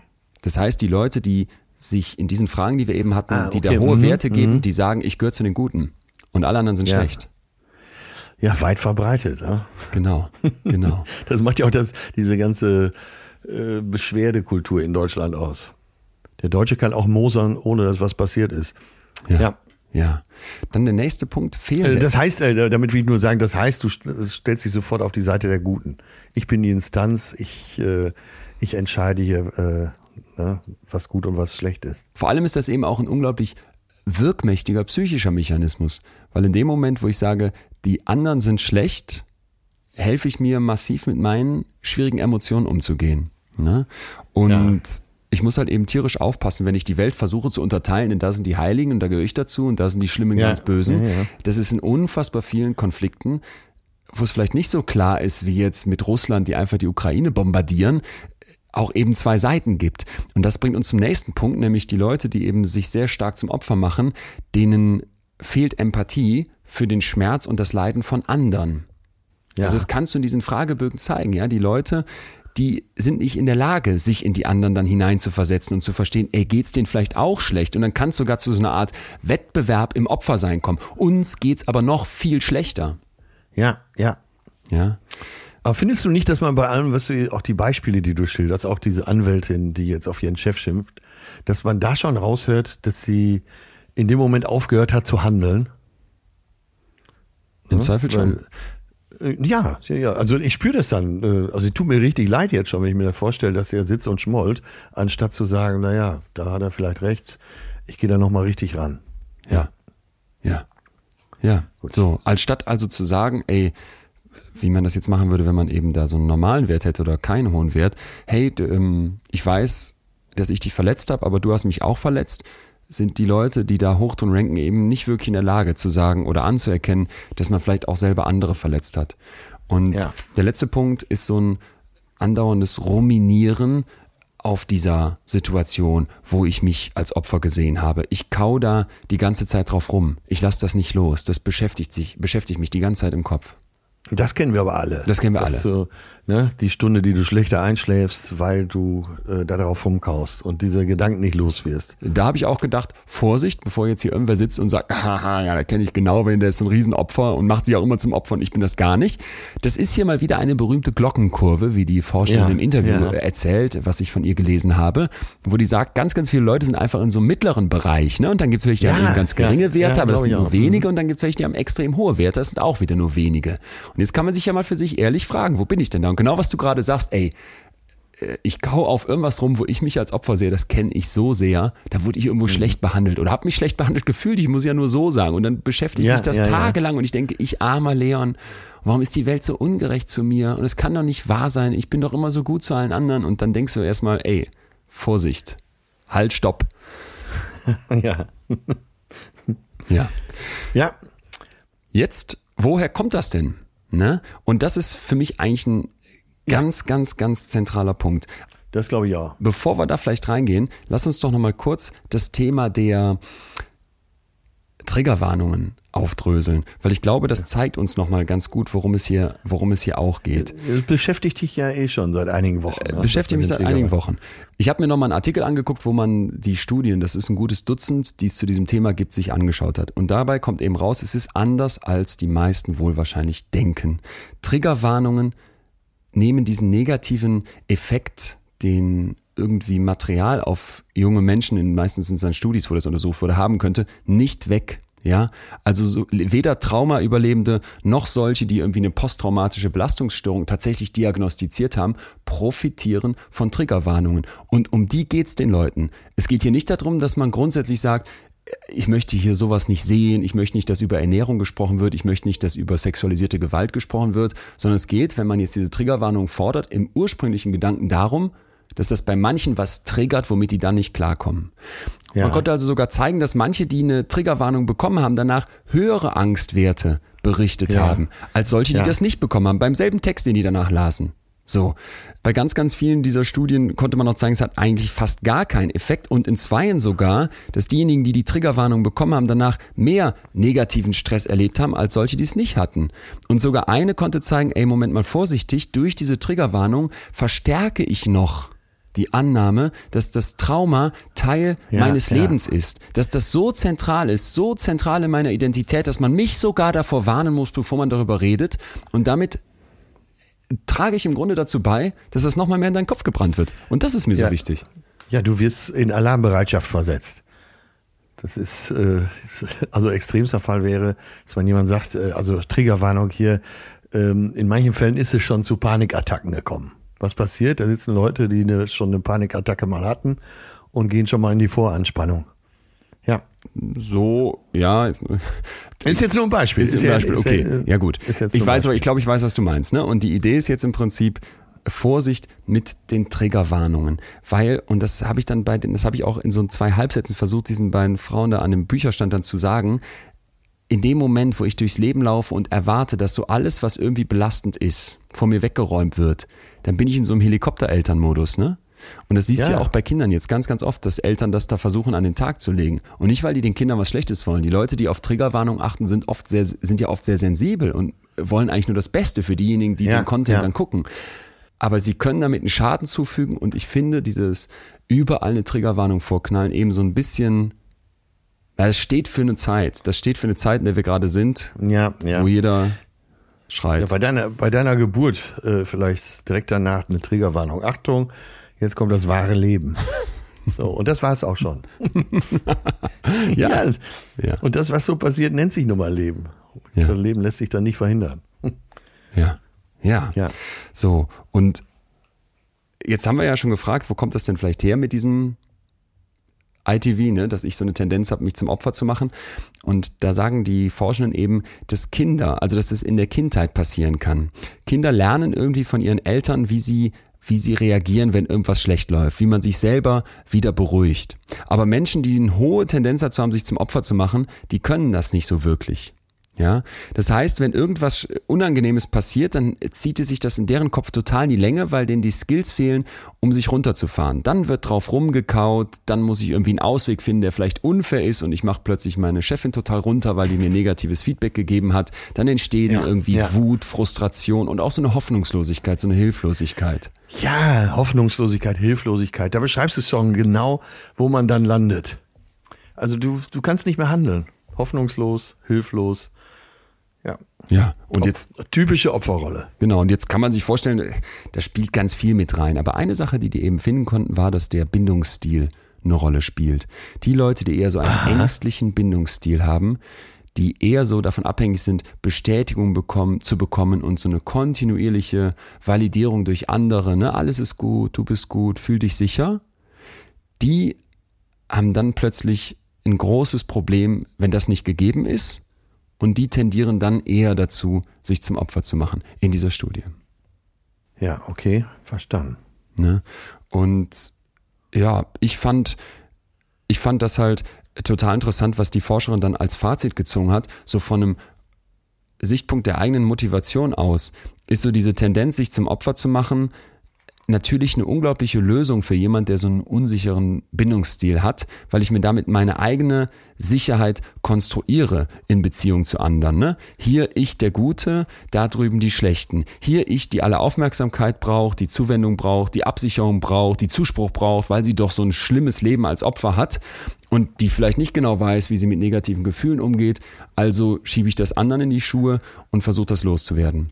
Und da Schon hast du deine vermeintliche Lösung. Richtig. Und da ist jetzt eben der Punkt, wo wir dann sagen können, das sucht sich doch keiner aus. Das ist doch nicht geil. Das ist doch scheiße. Ja, und äh, das, darum geht's ja hier immer, da Licht reinzubringen, dass man eventuell weniger leidet und vielleicht im Leben äh, viel, viel mehr schönere Seiten abgewinnen kann. Und deshalb sollten wir auch so langsam mal Richtung Tipps marschieren. Pass auf, äh, es ist der 23. Juli 2019 und Natalie Birley ist 27 und wird diesen Tag wahrscheinlich nie vergessen. Du musst dir vorstellen, wir sind in so einem schönen Bergpanorama unterwegs, gutes Wetter, äh, es ist, es ist warm und sie ist äh, Profisportlerin und mit dem Fahrrad äh, trainieren jetzt. Das Ganze mhm. findet in der Nähe von Graz statt und plötzlich auf so einer, auf so einer kleinen Bergstraße fährt sie einen Mann mit dem Auto an. Jetzt musst du dir mhm. vorstellen, wenn sowas passiert, ne? Stell dir vor, du fährst mit deinem Fahrrad über so eine Bergstraße und jetzt rammt dich einer von ihm im Auto. Du klatschst auf den Boden, liegst da, und dann steigt er aus. Dann denkst du natürlich, okay, jetzt der wird panisch sein und äh, irgendwie den Arzt rufen und irgendwie versuchen ja, mir zu ja. helfen. Und genau das erwartet jetzt auch Natalie, sagt sie mir. Aber was passiert? Der Typ steigt aus, hat irgendwie so eine Art Gartengerät in der Hand, fängt an auf sie einzuschlagen und zerrt sie in sein Auto. Wir werden diesen Mann äh, Christoph nennen, so habe ich das auch mit ihr gemacht.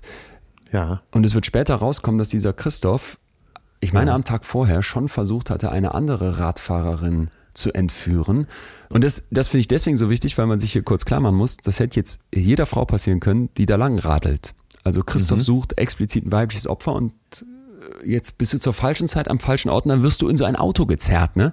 So, Wahnsinn, die ist morgens, morgens los, hat sich noch von ihrem Partner verabschiedet, der hat den, ich meine, es war ein Sohn, das kleine Kind übernommen und jetzt findet die sich plötzlich bewusstlos in diesem Kofferraum wieder und die wird wach, als so dieses Auto über so ein bisschen Schotter fährt und die ja. merkt, ich liege hier, lieg hier hinten drin, will irgendwie zuerst ans Handy, so ganz klar, er ist aber nicht mehr da.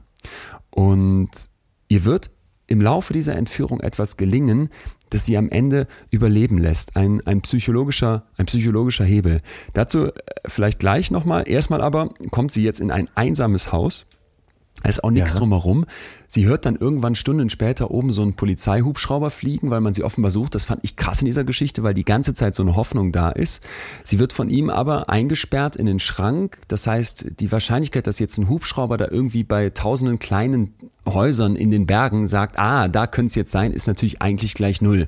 Und das weiß ja, sie dann auch. Ja. Eingesperrt in den Schrank, wird sie irgendwann von ihm ausgezogen. Er bietet ihr dann irgendein Essen an, was sie sagt, so wie, wie Katzenfutter aussieht, total ekelhaft, das möchte sie nicht essen. Und Christoph sieht sie die ganze Zeit. Ach. Und sie sagt, ich war der festen Überzeugung, dass ich dort sterben werde. Und ja. ich habe jetzt mal einen O-Ton von ihr dabei, weil ich glaube, wir müssen uns tatsächlich mal versuchen, uns da rein zu versetzen. Also aus äh, in extremen Köpfen, für die ich Natalie interviewt habe, jetzt von ihr die Beschreibung, wie das da war. Gesprochen habe ich eigentlich erst ganz zum Schluss mit ihm. Also er erzählt mich dann auch, er lässt mir dann ein, ein, ein Bad ein und sagt, er mag mit mir gemeinsam baden gehen. Zerrt mich dann dort zu dieser Badewanne. Und ja, also in dem Haus war es komplett heruntergekommen und ich glaube, der Strom hat nicht funktioniert, weil es war immer finster und mein, es war Sommer, von dem her war es zumindest warm, aber das Wasser war eiskalt. Und sobald ich eben bemerkt habe, dass das Wasser kalt ist und nur sagt, das Wasser ist kalt, wird er wieder wütend und rammt mich zu Boden. Ich knie dann quasi so vor der Badewanne und drückt mir einfach den Oberkörper mit voller Kraft immer wieder unter Wasser. Und das war so lang, dass ich schon so lange um Luft gerungen habe, dass ich echt also das war der Moment, wo ich geglaubt habe, ich, ich sterbe jetzt wirklich. Also ich hatte schon so ein, ich habe quasi gedanklich wirklich schon mit dem Leben abgeschlossen, Abschied genommen von, von ja, den liebsten Personen in meinem Leben. So, wenn du das hörst? Ja, eiskalt läuft seinem Rücken runter, natürlich. Und ähm, nee, was wir jetzt gehört haben, äh, ist ja eben die Hilflosigkeit in der Situation. Die beschreibt ja, wie hilflos sie da war. Und also, was passierte dann? Genau, erstmal für mich auch jeder, der jetzt versucht, sich da mal hineinzuversetzen, das ist nicht nur traumatisch, das ist ja lebensbedrohlich, grausam, ja. schrecklich, unerträglich. Und ich finde auch, es läuft einem wirklich, wirklich den Rücken hinunter. Dieser Mann wird dann irgendwann wieder von ihr ablassen. Er hat dann so eine Art Date-Fantasie. Das heißt, er steckt der eine Flasche Wein in den Rachen, richtig, weil sie will natürlich eigentlich nichts trinken. Sie muss dann aber trinken, weil er sich eigentlich erhofft, dass hier jetzt gerade so eine Art gemeinsamer Abend stattfindet. Ein Date. Ja. Er will die kennenlernen. Und irgendwann fängt sie an, weil sie auch merkt, dieses ganze Haus ist so runtergekommen und, und der hat definitiv auch Probleme, dieser Mann ja. dass sie eben den Hebel der Empathie nutzt, um sich in den hineinzuversetzen. Und die sieht dann, der hat irgendwie ja, so ganz viele ja, äh, Orchideen da stehen und fängt dann an, mit dem über diese Orchideen zu reden, wie man die besser gießt oder pflegen kann, fragt nach. Es entsteht dann tatsächlich ein echtes Gespräch.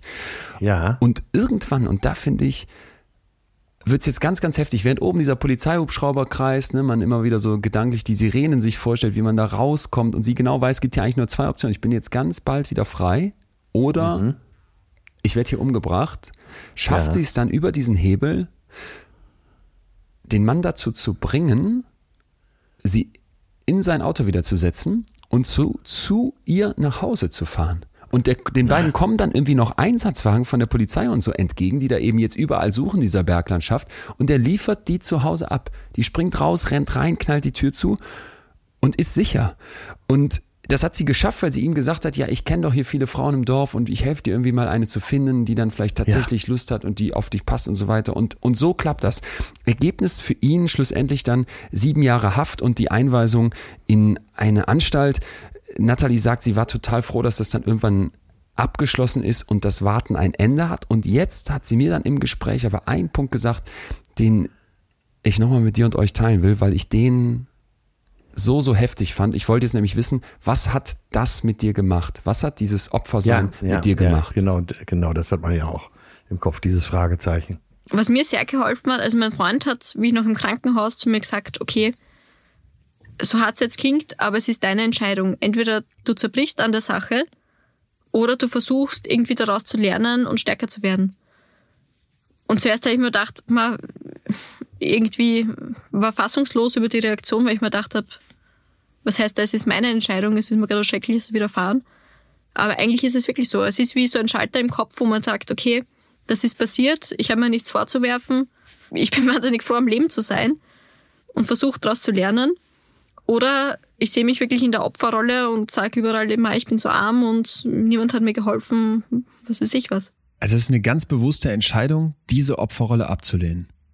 Eigentlich schon. Und ich finde, es hilft, wenn man einfach sagt, okay, nein, ich bin nicht das Opfer, der Täter ist eigentlich das Opfer, weil er ist der psychisch Kranke. Er sitzt jetzt im Gefängnis. Ich bin frei, ich darf weiterleben. Ich kann eigentlich alles tun, was ich davor auch getan hätte. Krass, oder? Ja, Hammer. Totaler Hammer. Aber da steckt, äh, was ja auch einen schlauen Freund hat oder Mann, ihr genau da, in dem Moment genau das Richtige zu sagen. Das ist jetzt deine Entscheidung. Ja, ob du daran zerbrichst oder ob du aktiv wirst. Und äh, sie sagt dann ja auch ganz klar, äh, sie hat den anderen irgendwann in der Opferrolle gesehen. Ja. Und das gibt ihr ja sofort wieder das, ich habe das heute schon zu oft gesagt, ich weiß, aber ich sage es jetzt ein letztes Mal, das gibt dir das äh, dann wieder den Hebel in die Hand, da, äh, das Boot, dein eigenes Boot zu steuern. Sagen wir es mal so. Glaubst du, du könntest das? So wie Nathalie? Keine Ahnung. Das habe ich, ich glaube, auch gedacht.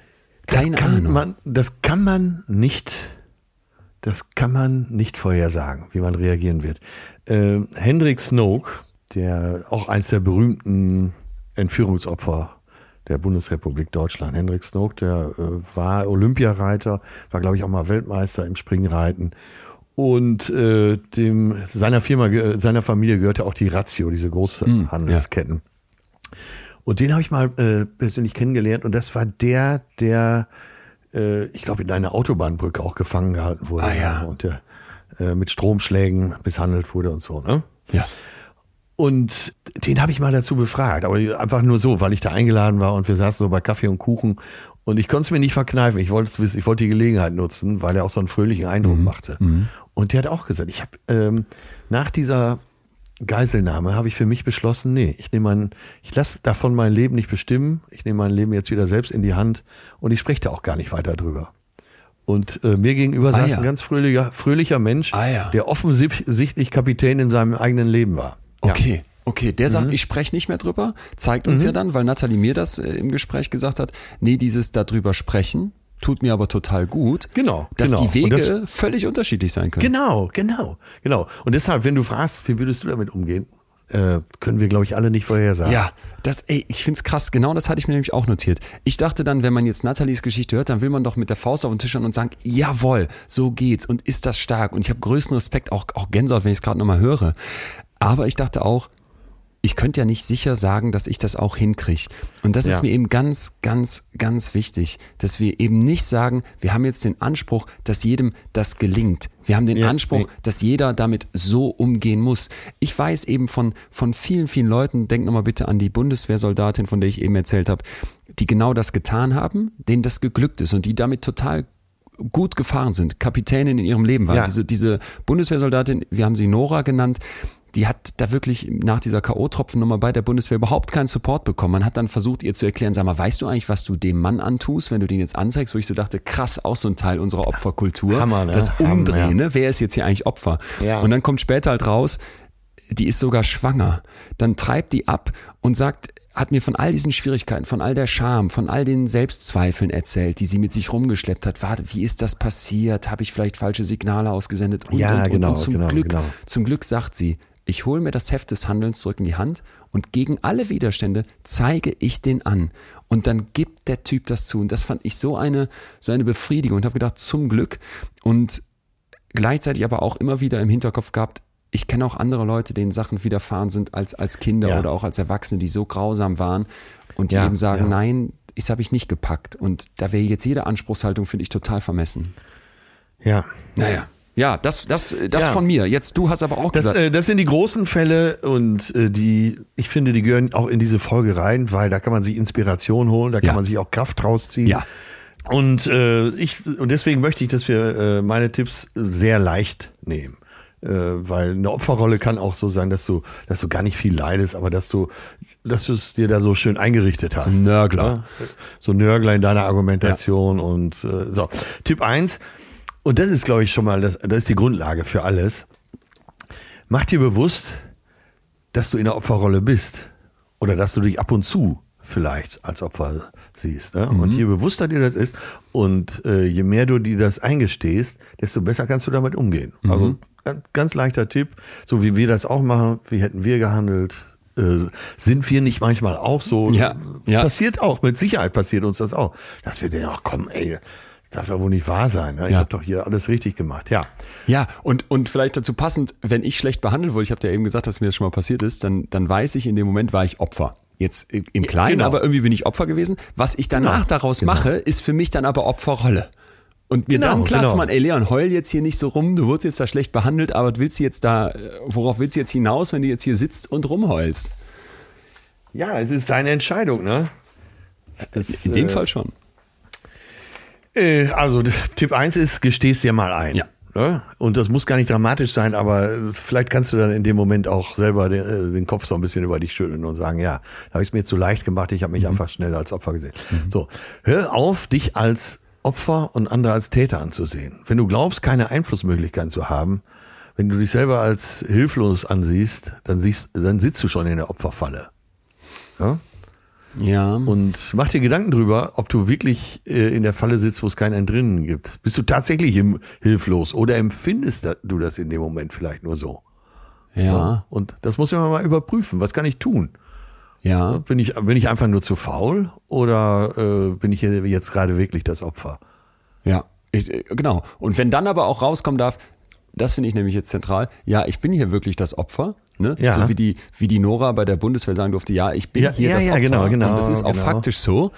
Ja. Und daraus kann ich jetzt im nächsten Schritt fragen, was gehandelt werden muss, dann ist das eine total legitime Frage. Ja.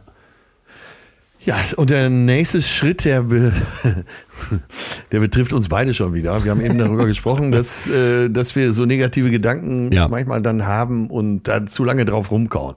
Und man vielleicht die ein, zwei Stunden äh, später einschläft, weil man diesen Gedanken nicht los wird. Da muss man sich damit beschäftigen. Wie kann ich lernen, äh, mit so negativen Gedanken umzugehen? Wie kann ich die loswerden? Äh, Gehe ich eine Runde joggen? Äh, Mache ich Musik? Höre ich Musik?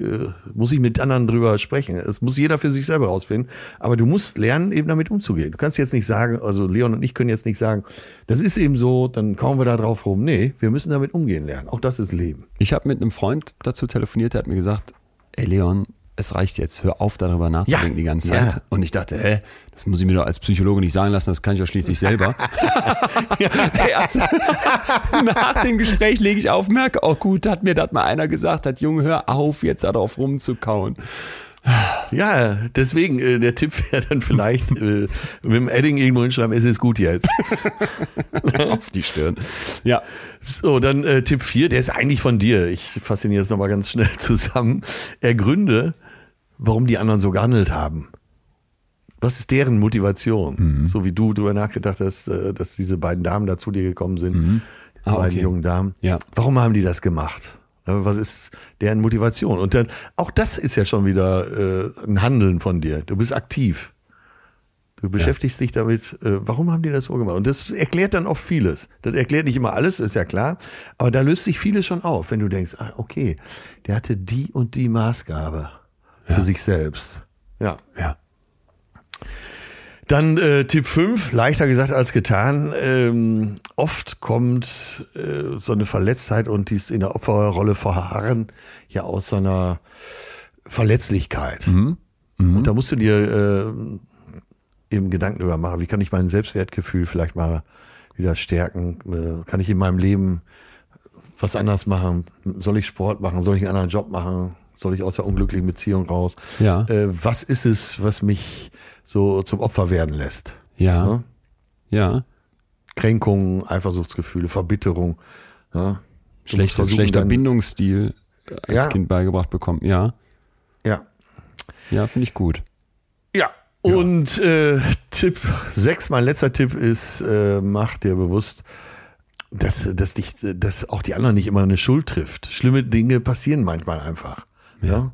Die Umstände sind so. Du hast einen Unfall, äh, du wirst sonst wie verletzt. Es, äh, schlimme Dinge gehören auch zum Leben. Das Leben ist nicht immer gerecht. Ja. Ja, und ähm, das kann einem ja auch mal wirklich ganz bewusst sein. Ja, und das ist auch nicht immer ein Drama, wie dein Freund schon sagte, äh, jetzt ist ja auch mal gut. Ne? So ist es eben, ja. Und jetzt bringe ich noch mal ein dickes Beispiel und den habe ich ja eben schon angeteased vor einer halben Stunde. Äh, Viktor Frankl äh, saß auch im Kon Konzentrationslager Auschwitz und äh, ich zitiere ihn jetzt mal. Er hat gesagt, wir, die wir im Konzentrationslager lebten, erinnern uns an Menschen, die anderen geholfen haben, die ihr letztes Stück Brot mit anderen teilten. Wenn es auch nicht viele waren, so sind doch diese wenigen Menschen der Beweis dafür, dass man einem Menschen alles nehmen kann, bis auf eins, nämlich also die letzte menschliche Freiheit, die Freiheit, in jeder Situation seine Einstellung zu wählen. Ja. Und das finde ich, das finde ich hin, jetzt nach hinten raus so äh, auch ein tolles Zitat, dass du wirklich in jeder Situation deine Einstellung dazu wählen kannst. Hammer. Hammer. Und das macht dich zu Menschen Hammer. auch. Vor- Vor allem vor dem Hintergrund, dass man jetzt immer wieder heute bestimmt da saß und zwischendurch dachte, Moment mal, sagen die jetzt wirklich das? Und Ja. jeder, der jetzt sagt, ich habe was Schreckliches erlebt und das war viel schlimmer als irgendwie Kritik von der Chefin oder man hat mal ein schlechtes Gespräch gehabt wie ich, das ist passiert. Das ist Ja. passiert. Und du wirst in einer guten Psychotherapie lernen, das kannst du jetzt auch nicht mehr ändern, dass das passiert ist. Die Kernfrage ist jetzt, wie guckst du da drauf? Und damit will niemand das Geschehen irgendwie kleinreden oder sagen, ist doch halb so wild, stell dich nicht so an, sondern dir eigentlich nur die Tür wieder aufmachen zu sagen, das ändern wir nicht, wir können ja nicht in der Zeit reisen. Ja. Und die Frage ist jetzt, wie du damit weiterleben kannst. Das Leben ist eine Frage der Konditionierung, aber eben auch der Selbstkonditionierung. Wie begegnest du dem Leben? Und das kannst du selber bestimmen. Tja.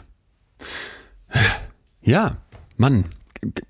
Ist ein, ist ein, es ist irgendwie ein schweres Thema, finde ich, aber es ist eins, was, Ja. glaube ich, diese Gesellschaft gerade und diese Zeit total dominiert, was ganz, ganz viele umtreiben wird. Ich hoffe, wir konnten heute mal einen neuen Blick drauf geben, indem wir eben von einer Forschung erzählen, die bisher in Deutschland, äh, wie ich jetzt bei Google rausgefunden habe, irgendwie überhaupt keine Beachtung gefunden hat, die ich aber eigentlich wirklich wichtig finde, nämlich Menschen sind unterschiedlich in ihrer Tendenz zum Opfer sein, sich als Opfer sehen. Ja. Wir hatten eine ganz, ganz äh, bunte Palette jetzt nochmal an Punkten, wie man damit vielleicht umgehen kann. Und ja, äh, viel noch drumherum, mit Triggerwarnungen zum Beispiel, mit äh, Viktor Frankl, mit Nathalie Birli, mit den Entführungen, die du noch skizziert hast und hoffentlich verstanden, dass sich bloß nicht nur eine Gruppe in dieser Gesellschaft irgendwie zum Opfer macht oder eine bestimmte, sondern dass man es mittlerweile in ganz, ganz vielen Areas findet. Ne?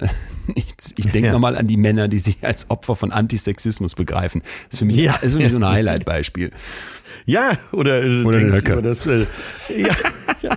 Oder gendern, wenn es ums Gender geht. Nein, um Himmels Willen, äh, Ja. Untergang des Abendlandes. Äh. Was ist jetzt nochmal genauso schlimm daran? Ja, geht doch nicht. Ach so, ja, Ja. so wusste ich nicht. Das ist aber Wahnsinn, ne? Beim Gendern äh, muss ich immer meist den Kopf schütteln, weil das, eigentlich ist das so ein leichtes Thema.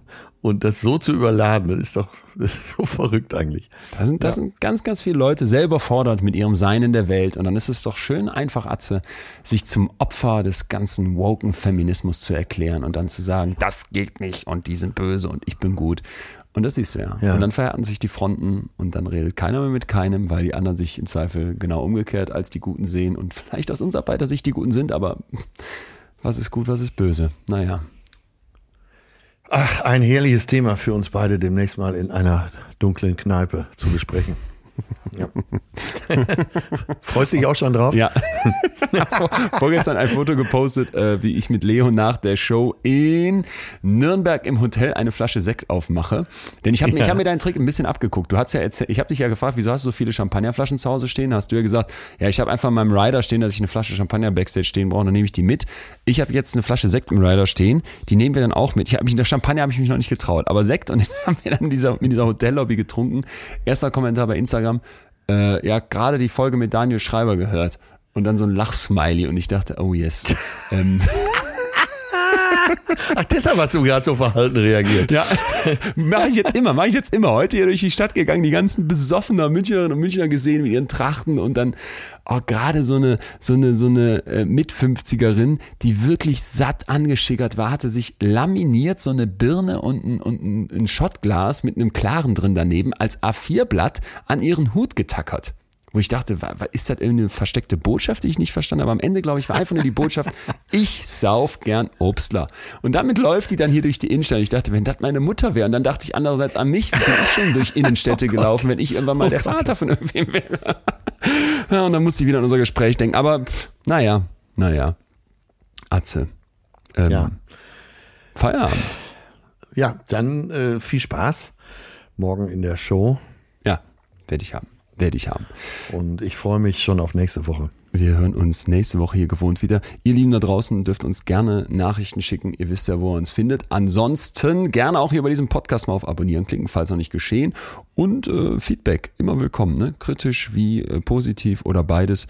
Wir lesen, hören alles, was ihr uns schickt. Und ähm, ansonsten, Atze, würde ich sagen, nochmal der kurze Hinweis. Kleines PS mit einer Korrektur zur letzten Folge heute noch hinten dran Ja. von mir. Ansonsten sind wir raus.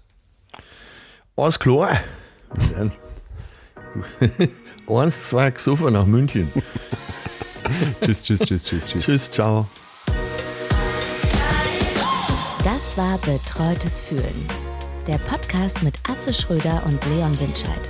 Jetzt abonnieren auf Spotify, Deezer, iTunes und überall, wo es Podcasts gibt. PS, klein, wie versprochen, hinten dran noch, aber wichtig heute, denn Day in the Sun, so ist zumindest der Insta-Name, hat mir einen Artikel aus Psychologie heute geschickt, die übrigens echt äh, oft gute Recherchen machen, wie ich finde, und Sachen wirklich schön aufbereiten, wo dann eine Studie zitiert wird, eine große Übersichtsarbeit, die kürzlich rausgekommen ist, die ein Fragezeichen an das Thema Motivation und so Incentives macht, also dass man irgendwelche Belohnungen für irgendwas bekommt. Und zwar war ja erstmal die Einsicht, okay, wenn man den Leuten irgendwie finanziell Geld anbietet, irgendwas zu machen, dann ist das gut für deren Performance. Das war so die erste Einsicht, wo man auch denkt, das macht ja total Sinn. Später, und darauf habe ich mich dann in der letzten Folge bezogen, wurde gezeigt, Moment mal, mh, zumindest bei Aufgaben, die irgendwie spannend sind, die fordernd sind, ihr erinnert euch an dieses Beispiel mit der Kerze und den Reißzwecken, da kann das gefährlich sein, wenn ich den Leuten Geld anbiete, weil ich so die intrinsische Motivation untergrabe. Und jetzt sind eben Forschende rund um Yi Hu und Kim hingegangen und haben in einer Studie, die 2022 im Journal of Applied Psychology rausgekommen ist, zeigen können, Moment mal, also eine riesige Meta-Analyse, da gibt's doch positive Effekte auch bei spannenden Aufgaben, wenn man den Leuten Geld bietet. Heißt für Unternehmen, doch könnte sich lohnen, wenn die Leute incentiviert mit Kohle. Und ich bin deswegen im Namen von uns allen Day in the Sun sehr dankbar, dass äh, die Person gesagt hat, ich habe da was in Psychologie heute gelesen, was in eine andere Richtung geht und mir diese Studie geschickt hat. Vielen Dank für die Korrektur, freut mich wirklich total, weil es zeigt, wie aufmerksam hier zugehört wird. Und falls ihr draußen sagt, äh, euch ist auch mal ein Fehler aufgefallen oder ihr in Zukunft bitte da äh, anfangen wollt, mit drauf zu achten, das wäre großartig, denn es gibt immer mal wieder neue Studien, es gibt auch immer mal wieder was, was ich vielleicht übersehe. Und da sind wir als Schwarmintelligenz einfach schlauer, als einer alleine sein kann. In diesem Sinne sind wir jetzt aber wirklich raus. Dankeschön und tschüss.